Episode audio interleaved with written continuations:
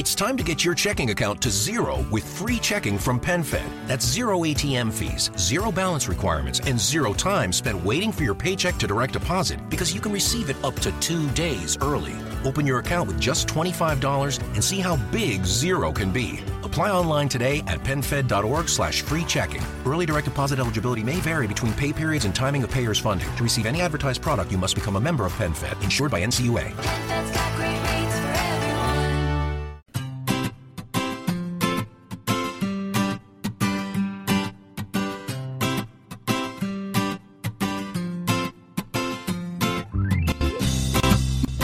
Bienvenidos al capítulo 54 de Perspectiva, un podcast de estrategia empresarial donde analizamos cada semana todas las decisiones y estrategias de las empresas que nos rodean.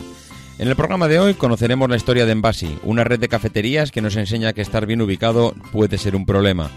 Además comentaremos por qué ha cambiado el mundo de la oferta en el sector de la distribución y sin salir de ella veremos cómo uno de los modelos de venta de Carrefour se viene abajo por la avaricia de las matrices. Para terminar repasamos cómo el sector de los seguros de coches se está reenfocando y adaptando a los nuevos tiempos. Si eres de los que te gusta estar informado, no lo dudes, sube el volumen y acompáñame. Yo soy David Isasi y hoy es 13 de marzo de 2017. ¡Comenzamos!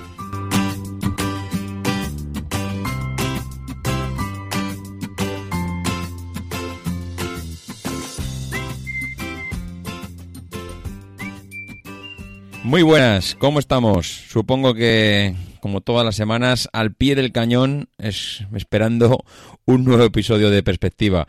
Esta semana, para los que andéis un poco despistados, que sepáis que es la semana previa al Día del Padre, con lo cual estaréis recibiendo de una manera o de otra, más directa o más indirecta, pues seguramente miles de ofertas en vuestros correos electrónicos, a través de la televisión, a través de mensajes, porque como ya llegan también a través de mensajes directos a vuestros teléfonos, pues estaréis recibiendo ofertas de todo tipo para poder consumir adecuadamente para este día y, bueno y corresponder a vuestros a vuestros padres, a vuestros respectivos padres con el regalo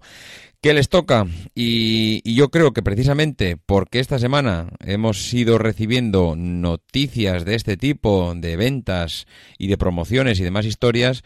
pues una de las noticias que más me ha llamado la atención venía precisamente de, de, un enlace que nos pasaban en el grupo de Telegram a cuenta de cómo está cambiando el tema de la distribución y las ofertas que, que realizan pues las grandes las grandes marcas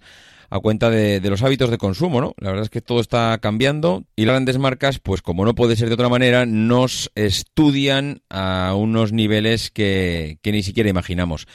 Precisamente el enlace era mmm, de, una, de un artículo escrito por Raquel Villaécija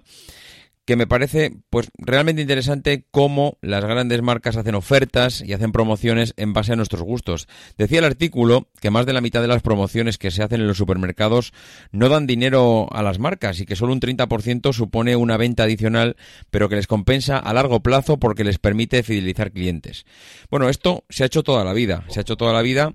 y, es, un, es eh, desde el origen del estudio de la oferta, del estudio de la promoción, de la distribución, es una de las maneras que tienen las grandes marcas de analizarnos. Eh, dice el artículo que hubo hace muchísimos años una de las ofertas que más pues que más éxito tuvo y que, y que además se recuerda durante, durante todo este tiempo, se ha ido recordando que es el, el éxito de la promoción de la garrafa de 5 litros de aceite con un pack de 25 botellines de cerveza. Eh, esta oferta, ellos dicen que se fue, bueno, que fue un éxito arrollador, que se prolongó durante muchísimo tiempo, precisamente porque, bueno, pues que fue, porque es que la gente lo demandaba, ¿no? No, no, no se podía quitar la oferta porque todo el mundo llegaba a la tienda y preguntaba una y otra vez por la oferta y que y que al final se fueron bueno se vieron forzados a seguir a seguir bien a seguir promocionando no eh, esto era algo que se empezó a hacer en su en su día el de ofertar productos perecederos los cuales puedes almacenar y pueden aguantar mucho tiempo. Es decir tú la oferta en un primer momento la puedes lanzar con un periodo de tiempo determinado pero tienes que asegurarte que eh, si la oferta no tiene éxito, tú la- el producto que tienes almacenado, que tienes estocado y que quieres sacar de ahí, pues no va a caducar y que, y que si por el contrario, pues como les pasó a esta gente, si el- la oferta es un auténtico éxito, pues vas a poder seguir ofreciendo ese producto porque vas a poder jugar con él en el tiempo sin, sin preocupación de que el producto se vaya, vaya a caducar, ¿no? Como dicen, como decíamos antes, la, oferta funcionó tan tan bien que, que la tuvieron que mantener incluso a, fi- fijaros lo que es el, el tema, ¿no? Incluso subiendo el precio de la oferta. O sea, la gente ya interiorizó que ese mm, garrafón de 5 litros de aceite eh, junto con el pack de botellines interiorizó que era una oferta y daba igual que a la gente le subieran el precio porque ella ya tenía asociada que ese producto, esa oferta, era lo mejor que podía comprar en el mercado en ese momento. Y, y es curioso que aun subiendo el precio todavía la gente siguiésemos comprando, ¿no? Hay veces que estas ofertas se, suelen eh, asociar con productos que van ligados, ¿no? Como, como bien recuerda en el artículo, pues la leche y el colacao. Al final, si, si estás promocionando ese pack completo, será difícil que, que no te lo acabes llevando porque si estás buscando el colacao, pues al, al final acabas comprándote la leche porque necesitas una cosa para, para poder consumir la otra. Eh, al final, sea como sea, bien porque asocies son productos relacionados entre sí, o porque, o como al principio comentábamos, el tema del aceite y los botellines de cerveza, que eran productos que son diferentes, pero que tienen en común, que no son perecederos y que puedes jugar con ellos en la oferta, pues eh, en, en- en ambos casos ganaban todos. Ganaba la cadena de supermercado que lo ponía a la venta, las marcas, el cliente y, y al final pues, pues todo el mundo conseguía lo que quería. Lo que quería.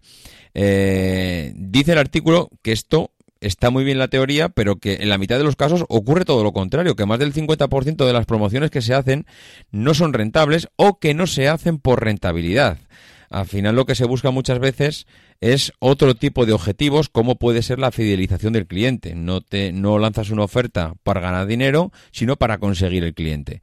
Eh, incluso el, experto que aquí habla en el artículo dice que no son rentables porque lo que buscan es empatar. Muchas veces eh, lanzas una promoción para igualar los números del año anterior, cuando mm, si buscas sorprender al cliente, incluso puedes llegar a mejorarlo. No tienes que basarte simplemente en las cifras que conseguiste el año pasado para igualarlas. No, no. Si vas directamente a superarlas, es posible que si planteas una campaña bien desde el principio, es posible que la superes, ¿no? Eh, como decíamos, mm, a la hora de lanzar una, una oferta como esta, el supermercado no siempre eh, busca ganar dinero. Hay veces que lo que están buscando es mejorar las unidades de venta. Eh, si una determinada marca tiene unos números mm, en cuanto a beneficios muy buenos, pero en cuanto a unidades de venta son muy malos, lo que te lanzan al mercado es un pack mm, o una oferta de mm, paga dos y llévate tres para que en cada una de las ventas que te estés llevando estés, estés añadiendo una unidad más que a ellos les supone una venta y que en sus números finales de año pues puedan decir que han superado el número de unidades vendidas con respecto al año anterior. Eso, eh, evidentemente, es porque han ido ofreciendo ese pack, esa botellín extra en cada uno de los packs de tres, eh, únicamente pagando dos. Igual ese año ya van muy bien en, en lo que son ventas económicas, ventas en euros, pero van un poco mal en ventas de unidades y de esta manera pues buscan eh, compensarlo. Final y donde queríamos llegar es a, a cómo ha ido evolucionando el mundo de las ofertas en la distribución. Esto que acabamos de comentar son todo ofertas que podríamos, podríamos pensar que están basadas en maneras de hacer eh, de antes, más, más bien chapadas a la antigua, a la forma de ser tradicional, y en cambio ahora lo que los consumidores queremos ya no es este tipo de ofertas. Estamos buscando, según el estudio, unas promociones mm, mucho más personalizadas. Es decir, eso que hoy en día podemos entrar a Internet y que si compramos un determinado producto, a partir de ese momento el navegador o la página donde hemos entrado ya conoce nuestros gustos y empieza a ofrecernos esa, mm, ese tipo de producto más personalizado, eso es lo que los consumidores en el mundo de la distribución es, según las grandes marcas y según estos expertos, es lo que estamos eh, esperando que nos den. Ese Big Data que las, eh, que las marcas manejan a través de esas tarjetas de fidelización, ellos consiguen saber qué es lo que hemos comprado, cuándo lo hemos comprado, qué es eh, lo que estamos habituados a comprar repetidamente, qué es lo que compramos como producto de temporada, qué es eh, si somos una familia numerosa, si lo compramos a los hijos, si lo compramos a nuestra mujer, si lo compramos para nosotros, es decir, información. Al final, el mundo de la oferta, de la, del mundo de la distribución, se ha equiparado al, al modelo de distribución que tiene Internet, que tiene el mundo online, y lo que las, eh, los consumidores estamos esperando y lo que mejor les funciona es que nos hagan ofertas totalmente personalizadas. Si en un hogar hay niños, lo suyo es que puedas hacer ofertas de pañales. Y si hay un perro, pues que sea de artículos para mascotas o de pienso de mascotas. Es decir, como dice el artículo, se trata de darle sentido a esa práctica de individualizar las campañas y que no sean válidas para todo el mundo. Es interesante cómo al final el mundo de la distribución ha acabado adaptándose al mundo online. Todo aquello que ha funcionado ahí, las grandes marcas lo que han hecho es replicarlo en, en el mundo mm, físico donde eh, a través de los datos y las tarjetas de fidelización y las tarjetas de crédito, las grandes empresas y las grandes marcas obtienen tantísima información de nosotros que son capaces de ofrecernos y enviarnos a casa esas promociones que realmente son las que a nosotros hacemos caso y no aquellas otras que realmente pasamos. Y la segunda noticia de la semana, pues si sois de los que lleváis escuchando el podcast durante muchísimo tiempo, recordaréis aquel episodio de los 100 montaditos donde hablábamos del mundo de las franquicias. Y me ha chocado esta semana leer algo muy parecido a lo que ya comentábamos en su día, el mundo del, franquiciado, ese modelo de negocio que mm, tan bonito parece desde fuera, pero que tan complicado es de llevar a buen puerto una vez que estás metido en él. Pues bien, eh, la noticia venía de la mano de Carrefour, porque ha, hecho algo que es inédito, es reconocer y por escrito el derrumbe de las tiendas, de las tiendas de Carrefour Express. Carrefour Express, eh, sabéis que es un tipo de tienda, que es un modelo mm, de, de- de tienda de supermercado mucho más de barrio, gestionado fundamentalmente y no voy a decir siempre, pero en un altísimo porcentaje por el mundo del- de la franquicia. Son eh, pues gente particular que ha decidido eh, beneficiarse de una gran marca como puede ser Carrefour, montar una super- un supermercado de barrio y de esa manera pues unir las dos cosas, clientes, un cliente de proximidad y asociado a una gran marca. Bueno, pues Carrefour Express ha tenido que cerrar más de un centenar de tiendas en los últimos cuatro años, según el informe y el documento interno que maneja la, la cadena, eh, porque, bueno, realmente el modelo no funciona. Y, y la empresa parece ser que ha- pues, se ha juntado en un comité de emergencia para ver exactamente qué está pasando, porque no entienden muy bien cómo eh, algo que en otros países funciona, aquí no está funcionando. Los responsables mm, dicen que eh, puede ser una mala ubicación o que puede ser una falta de habilidad del franquiciado. Hombre, falta de habilidad puede ser de alguno en concreto. Pues puede ser que el tío que ha adquirido una franquicia de Carrefour, de Carrefour Express, pues igual esa persona no está sabiendo llevar a cabo su negocio. Pero cuando todos, uno detrás de otro, aquí en España, no están sabiendo sacar el, el negocio adelante, hombre, ya lo que te hace pensar es que no es un problema de la, del franquiciado en sí, de la persona que ha adquirido esa franquicia, sino que hay algo detrás, ¿no? Eh, ellos dicen que han cerrado 89 tiendas entre el 2012 y 2015, que supone un 40% de las 238 tiendas abiertas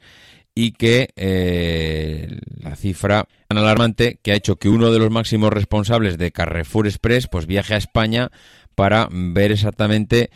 qué está pasando con todas esas tiendas y, todo aquello que está empezando a circular por la red. Como comentábamos, la empresa dice que lo que es la marca Carrefour Express no está en dificultades, pero no es lo que están asegurando los documentos que están saliendo a la luz. Y precisamente los que se están quejando, como os podéis imaginar, son todos aquellos que han optado por franquiciar una marca como la de Carrefour Express. Y que finalmente lo que acaba saliendo siempre a la luz en el modelo de las franquicias es que por la matriz principal o como la marca principal lo que quiere es únicamente el beneficio y quitarse todos los gastos de encima, lo que hace es exprimir hasta el límite a aquellas personas que se, que se embarcan en esta aventura. Y esto es tan triste eh, como que no es la primera vez que pasa. Eh, Carrefour Express está pidiendo en estos casos, según los empleados y según estas empresas que se han metido en el tema, unas inversiones que están cercanas a los 400.000 euros, con unas promesas de rentabilidad que son eh, demasiado elevadas por lo que está saliendo a la luz de lo que es la, la realidad del día a día. Ellos dicen que en pocos meses vas a poder recuperar todo lo que has invertido y al final lo que acaban pues lo que acaban diciendo los que se han metido en esto es que esto es una estafa, que esto es una coacción y que es imposible el que bueno, es imposible sacar los números que comentan y que al final lo que les está llevando es a la ruina. Hay despachos de abogados que ya han presentado demandas y querellas contra Carrefour por esta estafa y que ya hay varias que se han sido admitidas a trámite.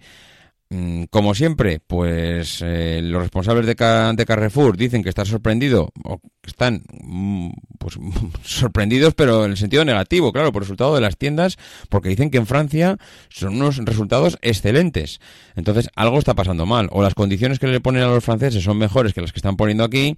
o realmente los resultados no son tan buenos como, eh, como dicen. Seguramente mm, tiene algo que ver con las diferentes condiciones de un país y otro, pero lo que está claro es que mm, el mundo de la franquicia no es nada fácil para el que asume un modelo de negocio como este y que acaba saliendo normalmente, en el mejor de los casos, eh, con, las, mm, con los mismos beneficios con los que entraste y en el peor de los casos, pues acabas como, como el de Carrefour Express. Para continuar, una noticia que me ha chocado por lo que significa la adaptación del negocio, del modelo de negocio a los tiempos que van, que van, bueno, que van llegando con el,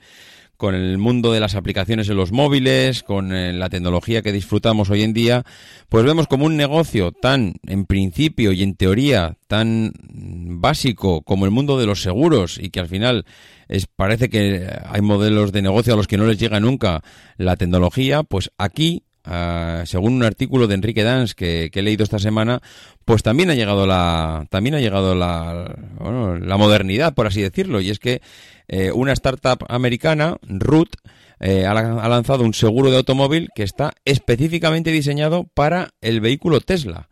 Ya sabéis que, que normalmente las aseguradoras lo que intentan es conocer eh, al cliente más que el coche. Al final lo que buscan saber una aseguradora para ponerle precio a tu seguro es conocer cuáles son tus hábitos, si eres de los que conduces a 200 por hora o eres de los que conduces a 60 por hora, si te has comprado un coche rojo es porque eres un tío peligroso y te vas a tener un accidente en breve y si te has comprado un coche negro es porque tienes unos gustos y una mentalidad mucho más clásica y te gusta conducir a 30 por hora. Entonces, eso que hasta ahora las compañías de seguros intentaban buscar de ti eh, sacar toda esa información para ponerte un precio al seguro, vemos que algo está cambiando. Ya no están buscando información sobre ti, sino que están buscando información sobre el vehículo que te has comprado. ¿Por qué sobre el vehículo? Porque esta aseguradora americana lo que quiere saber es, si tú te compras un Tesla, es porque estás interesado en que el vehículo conduzca solo. Si el, si el vehículo conduce solo, yo mm, voy a ponerte el precio de la, de la póliza a un nivel que hasta ahora no conocías, pero no de caro, sino de barato. ¿Por qué? De barato, porque entiendo que tú eh, te has comprado un Tesla para, mm, para que en ciertos momentos el coche conduzca solo, y si el coche conduce solo, el riesgo de que tengas un accidente casi voy a pensar que es cero. Mm, no sé si me explico. Eh, de hecho, ellos lo que han hecho, y la empresa esta ha desarrollado algo que es realmente curioso, es desarrollar una aplicación para el móvil de tal manera que la aplicación tú la tienes que dejar en funcionamiento cada vez que, que usas el vehículo para que mm, según el tipo de maniobra que hace el vehículo, la aplicación detecta si tú estás en modo eh, automático, es decir, el coche está funcionando de manera autónoma, o mm, estás conduciendo tú. Él ya sabe, según el tipo de conducción que está haciendo el coche, ¿No se merece tu familia lo mejor? Entonces, ¿por qué no los mejores huevos? Ahora, Egglands Best están disponibles en deliciosas opciones. Huevos clásicos, de gallina libre de jaula y orgánicos de Egglands, que ofrecen un sabor más delicioso y fresco de granja que le encantará a tu familia. En comparación con los huevos ordinarios, Egglands Best contiene la mejor nutrición como 6 veces más vitamina D, 10 veces más vitamina E y el doble de omega 3 y B12. Solo Egglands Best. Mejor sabor, mejor nutrición, mejores huevos. Visita egglandsbest.com para más información. En The Home Depot tenemos el árbol ideal para que vivas la alegría de las fiestas a tu manera. Árboles con ramas que mantienen su forma sin necesidad de esponjarlas. Árboles que se conectan fácilmente, sin cables que se enredan. Árboles a la medida de tu hogar y hechos con materiales de alta calidad que se ven, se sienten reales y te acompañan muchas navidades. Encuentra el árbol perfecto para tu espacio y estilo desde 49.98. Porque tu manera de celebrar nos inspira todos los días. The Home Depot. Haces más. Logras más. O él tiene ya unos algoritmos ya programados para mm, decir si conduces de esta determinada manera, el coche está conduciendo solo. Si, si conduces de esta otra determinada manera, eh, estás conduciendo tú. Al cabo de dos o tres semanas, le dice a esta aplicación a la compañía de seguros que tú estás conduciendo eh, de manera autónoma eh, este, mm, este determinado tiempo. Si pasas esa franja mm, que la compañía tiene establecida mínima de tiempo, entonces entras den- dentro de ese tipo de personas que puede conseguir esos beneficios y entonces la compañía te pone un, un precio de la póliza a unos precios reducidísimos. Esto, claro, mm, pasa porque tienes un vehículo como Tesla y porque tienes un, bueno, el autopilot famoso que tiene Tesla, que tienes la posibilidad de utilizarlo y que ya es eh, en ciertas ciudades de Estados Unidos ya es posible que, el vehículo conduzca de esta determinada manera. Bueno, pues vemos como una aseguradora que hasta ahora quería sacar información sobre ti, ahora lo que busca es sacar información sobre el coche que estás conduciendo, las capacidades que tiene el coche y si le dejas conducir al coche o no. Mm, parece ser que esta puede ser la vía de salida que tengan las aseguradoras a futuro y desde luego me parece una idea realmente innovadora, realmente sorprendente y, sobre todo mm, que parece en la línea de hacia dónde vamos, hacia coches con, que se conducen solos y que nosotros únicamente vamos de acompañantes y que una aseguradora pues eh, bueno eh, está viendo que tiene posibilidad de adaptar esa póliza a la- al modelo de conducción que utilizamos. Bien, pues la empresa de esta semana me gusta especialmente porque pues, de una vez por todas dejamos al lado pues esas grandes empresas que todas las semanas solemos hablar de ellas y hoy precisamente metemos como empresa de la semana a una auténtica desconocida o una auténtica desconocida para todos aquellos que no vivan en el en Madrid, ¿no? Porque es muy difícil que, que si no vives en Madrid o has pasado por el centro de Madrid conozcas esta empresa. Esta empresa de nombre Envasi, que yo creo es como pronuncian muchos madrileños, o Embassy, que es el, yo creo que el nombre en inglés,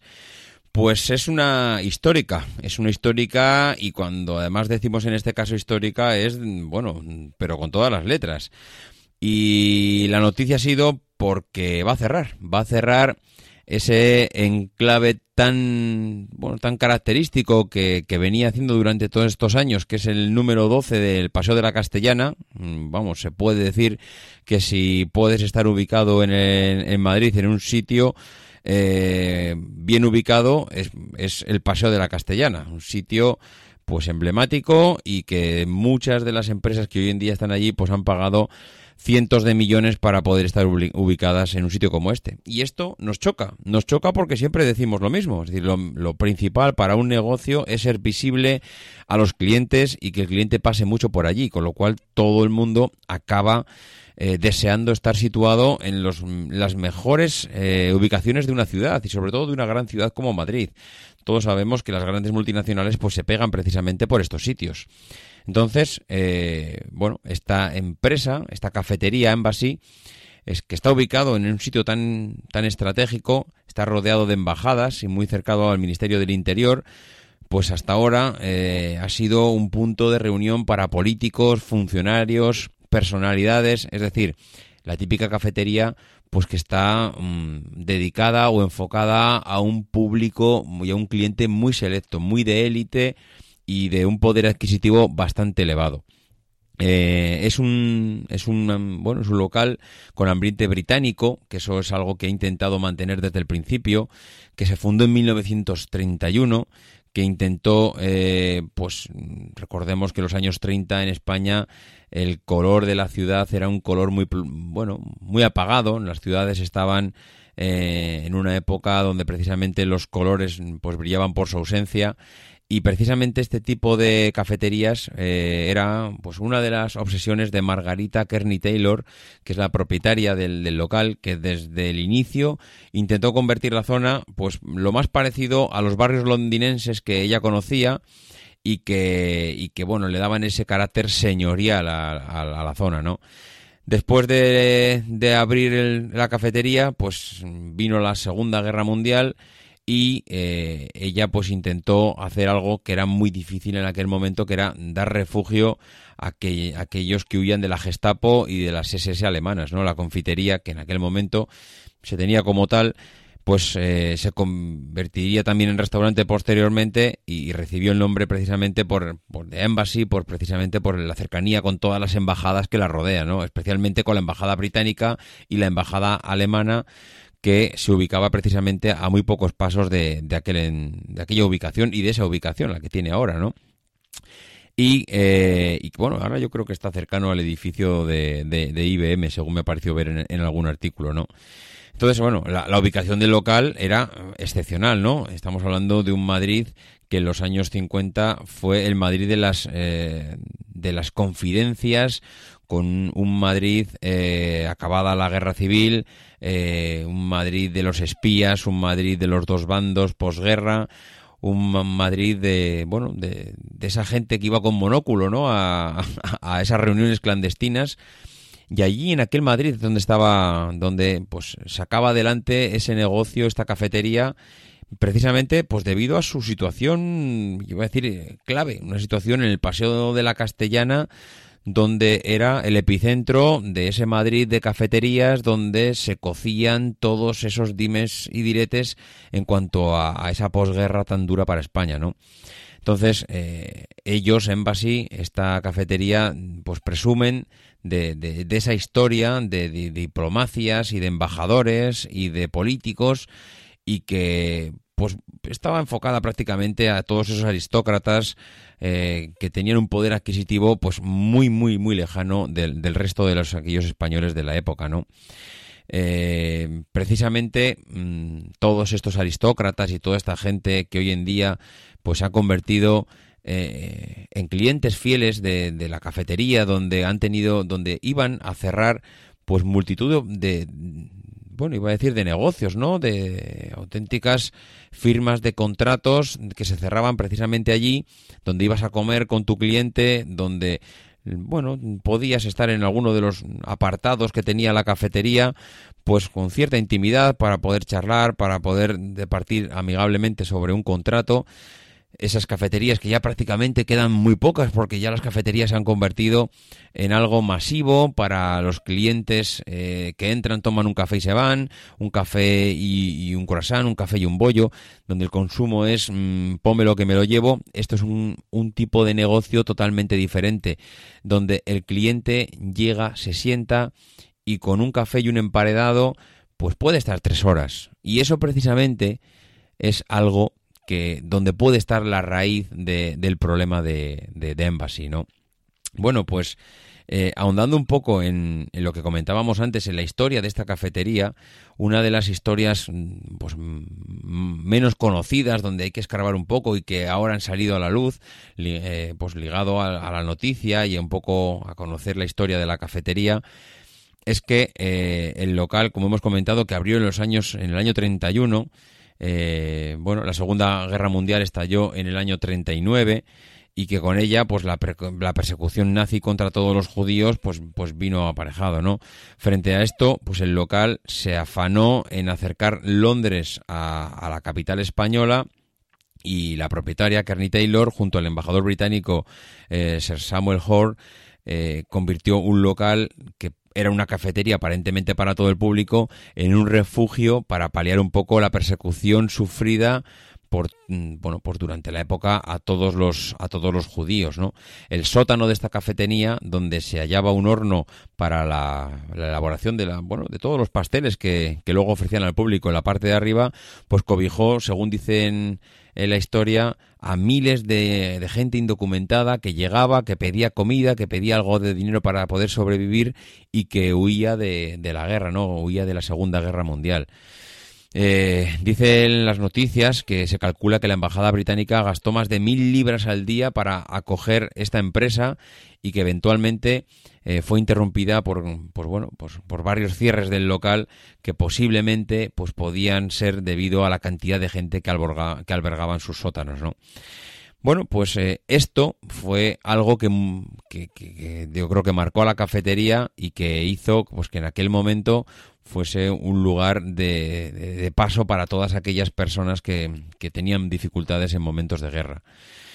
Hoy en día, pues eh, la cosa ha cambiado mucho. Eh, ha cambiado tanto que lejos de, de, albergar a gente con problemas y, refugiados de guerra, hoy lo que alberga es eh, gente de negocio, gente que va a disfrutar de cócteles de champán, y que hoy en día pues se ha convertido en, el, en el, club selecto de las personalidades y la aristocracia que, está cerca de, del entorno de la cafetería. Dicen las noticias que eh, empresas como Morgan Stanley pues que lleva más de una década celebrando la fiesta de Navidad en un sitio como este, ¿no? y que gente del Deutsche Bank, pues que tiene la sede en España muy cerca de allí, pues suelen ir a desayunar y a comer. Eh, bueno, son gente de un nivel adquisitivo muy alto que han disfrutado de un bueno de un sitio como este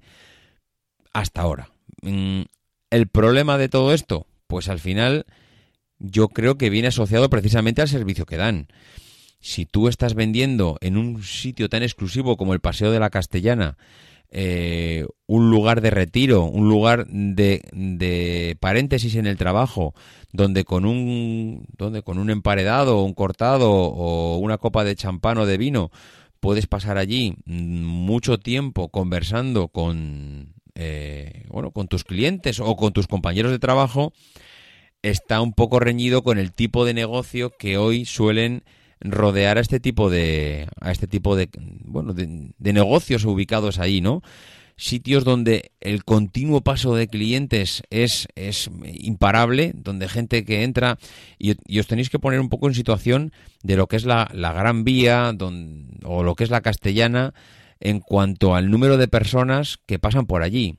un, un negocio en alquiler en este tipo de ubicaciones eh, al final lo que te exige es una rotación continua de clientes. Tienen que estar pasando miles y miles y miles de personas continuamente por allí para lo que que tú estás vendiendo sea al final eh, rentable y conforme al alquiler que estás pagando. Porque os aseguro que el metro cuadrado de alquiler en el Paseo de la Castellana, de la Castellana o en la Gran Vía de Madrid es estratosférico. No puedes estar vendiendo 100 cafés al día con 100 emparedados para que aquello sea rentable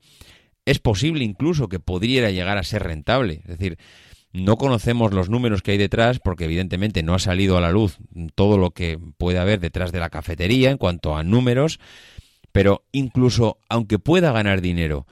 eh, en la noticia mm, dice que el comunicado mm, de que ha hecho Envasi es la crisis económica ha atravesado, que ha atravesado nuestra economía y de forma muy directa nuestro sector ha contribuido a que esta empresa esté, esté buscando cambios en el modelo de negocio que actualmente desarrolla. Es decir, cabe impuso, incluso la posibilidad de que estén teniendo éxito con éxito, bueno, éxito igual no es, no es la palabra, que estén teniendo beneficios con, el, con la cafetería. Pero mmm, en un modelo de negocio o en un entorno en el que tenemos hoy en día a, a, bueno, el centro de las ciudades, lo que cabe de esperar es que no es que des beneficios, sino que te estés hinchando a ganar dinero. Entonces, claro, si tú eres el propietario del local y, y estás cobrando un alquiler por, por esto, o incluso si eres el, el, propio dueño del local, lo que te tienes que plantear es esa eh, pérdida de dinero que estás dejando de ganar por no tener otro tipo de negocio. E igual a esta gente le ha llegado, por otro lado, una oferta para, oye, mira, tú cierra esto, que a partir de ahora, en vez de una cafetería, lo que pondremos es una tienda de ropa de la marca X y que a partir de ese momento empezarás a ganar el doble. ¿Por qué? Porque si estás cobrando por el alquiler X, yo te voy a pagar 3X. Entonces, mm, al final, sí, estás ganando dinero, pero estás perdiendo en el fondo, porque lo que estás dejando de ganar por mantener un negocio que tiene una rentabilidad determinada es mucho menos que si tú cambias el alquiler a otro modelo de negocio que sea mucho más rentable. Entonces, bueno, eh, es, es al final es inevitable. El que este análisis se haga, mm, a nada que manejes cuatro números, pues acaba saliendo. Acaban saliendo los números y lo que acabas haciendo es que un modelo de negocio que puede ser eh, positivo, debido a la ubicación que tiene, pues acaba siendo, como dice el título del podcast, uno de los lastres no solo vale con ganar dinero, que esta puede ser la lección que podemos sacar hoy todos de aquí, no solo vale ganar dinero en una empresa, sino que hay que buscar la mayor rentabilidad en el entorno en el que está situado. Y cuando digo entorno no solo me refiero a la ubicación exacta, mm, que en este caso es la ubicación de lo que estamos hablando, pero cuando hablamos del entorno es, bueno, en el tipo de negocio que desarrollas, el cómo lo desarrollas, a qué mercado va dirigido, dónde está ubicado. Es decir, todas esas variables que al final influyen en la cuenta de resultados de la empresa, pues las tienes que analizar y posiblemente y de hecho, este- en este caso pasa. No, Embassy no tiene una sola cafetería en Madrid, tiene cuatro, tiene cinco. No van a cerrar todas, solo va a cerrar la de la castellana. Y va a cerrar la de la castellana porque esa variable de la ubicación para ellos es fundamental. No voy a cerrar el resto de las tiendas o el resto de las cafeterías, perdón, porque posiblemente allí no vaya a obtener más beneficio si monto otro negocio o si o, porque el, alquiler allí precisamente no es tan caro, con lo cual los gastos que yo tengo que asumir todos los meses no son tan elevados. En cambio, mm, esta variable en esta tienda y en esa ubicación es crucial. Si yo elimino esa variable, posiblemente la rentabilidad que le saque a ese local sea muchísimo mayor. Bueno, pues esto, esta ha sido la reflexión sobre la empresa de esta semana. Realmente curioso conocer la historia. Mm, Creo que nos saca un poco del, tipo de empresa al que estamos habituados a comentar. Nos hace reflexionar sobre que muchas veces los modelos de negocio son rentables, pero no lo suficiente, y que al final los accionistas, los propietarios, los que al final tienen ese, ese negocio, esa empresa, lo que buscas es, es la máxima rentabilidad con los mismos recursos. Y este yo creo que es el caso más claro de, de este tipo de actuación. Bien, pues como hemos comentado, hasta aquí hemos llegado en el episodio de hoy. Muchísimas gracias como siempre a todos los que habéis hecho un comentario en iTunes. Esta semana han sido una auténtica pasada. La verdad que muchas gracias porque mm, joder, hay comentarios que incluso me llegan a ruborizar, pero bueno, los acepto de buen grado y los agradezco muchísimo. Sobre todo el de Cersei 1966 el de Sonia AT26, el de Nan 0507, el de Javi Reyes 079 y el de P Carol CL. La verdad es que, como digo, de verdad que, bueno, agradezco mucho los comentarios, pero que tampoco hace falta que lo pongáis por las nubes. Lo bueno, como siempre, encantado de recibirlos. Para todos los que queráis poneros en contacto conmigo, pues ya sabéis dónde encontrarme. davidisasi.mac.com, en Twitter arroba maxatiné y en el grupo de Telegram que ya hemos llegado a los 200 usuarios. Y que como digo todas las semanas, pues que nos vemos la semana que viene y que no dejéis de intentar ser uno de esos locos que hace lo imposible por cambiar el mundo.